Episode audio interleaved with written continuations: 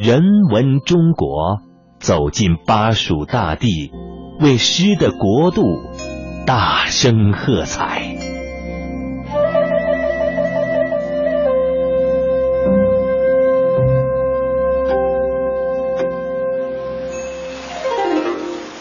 巴山蜀水之一，千里江山。山水如此写意，人物这般传奇。说到四川及重庆，我们中的许多人会下意识的把它们归结到巴蜀文化的版图中去。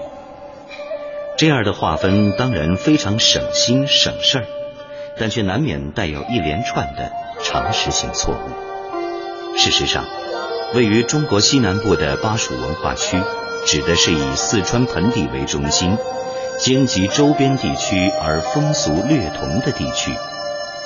它的核心地区大致和今天的四川省和重庆市的区域相当。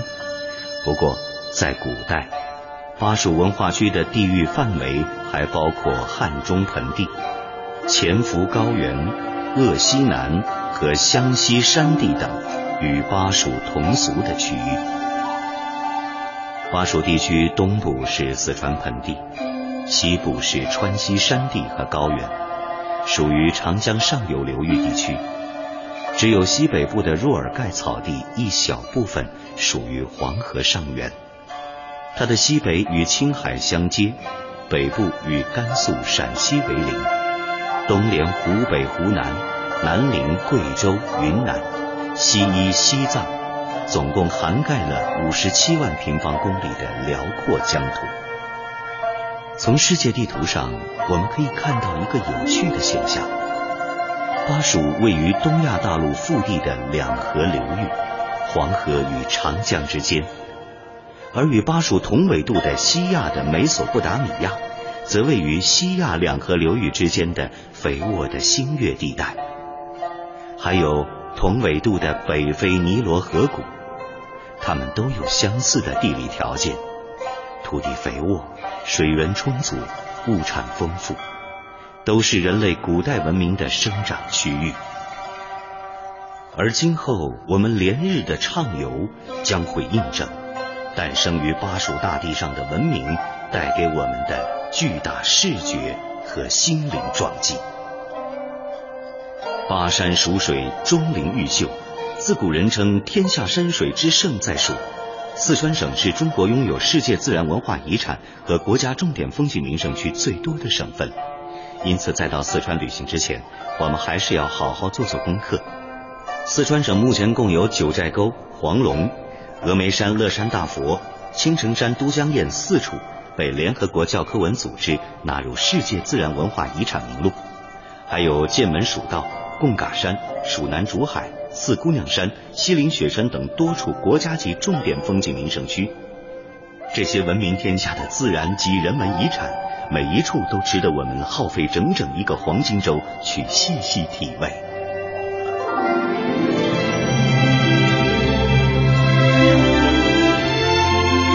传承五千年，纵横八万里，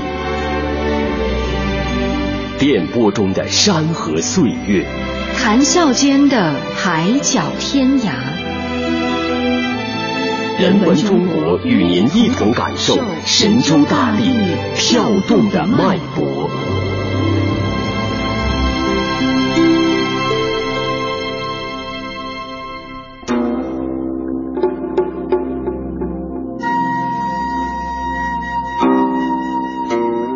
沿烟波长江上溯。寻找中华文化的另一个重要源头，看峰峦叠翠，听原声齐鸣，跋涉于南隅上青天的蜀道，期待着满山红叶时的绚烂。人文中国走进巴蜀大地，为诗的国度大声喝彩。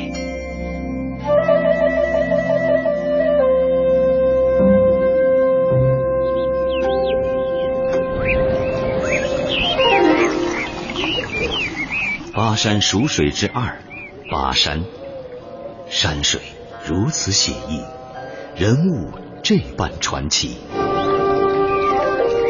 君问归期未有期，巴山夜雨涨秋池。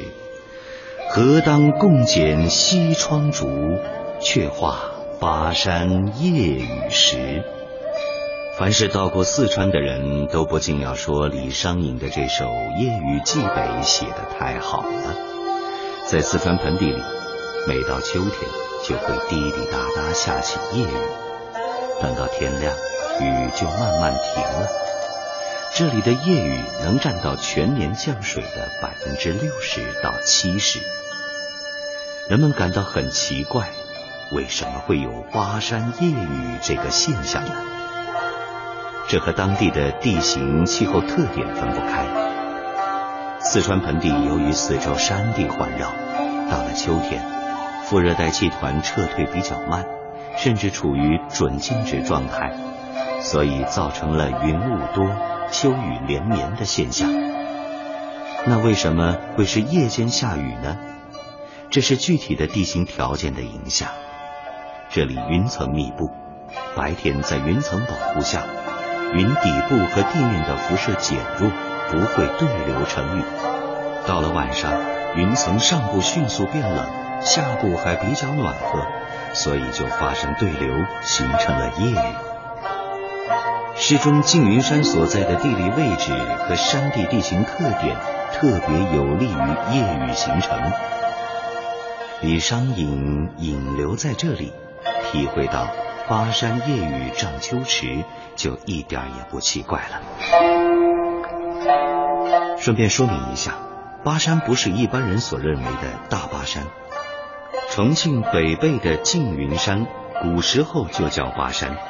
这里的夜雨现象特别明显。从南北朝以来，这儿就是一处名胜，常有许多文人雅士来往。李商隐来到这里游玩，就曾经暂时停留在这儿，写了这首诗。而要说到巴文化所依靠的大巴山，它的气象与容量绝非缙云山所能比拟。不过今天，我们只是要揭开一个美丽的误解，让巴山夜雨把更广大的内涵留待日后细说从头。今天的行程是在电波中去逛逛四川的那些名城。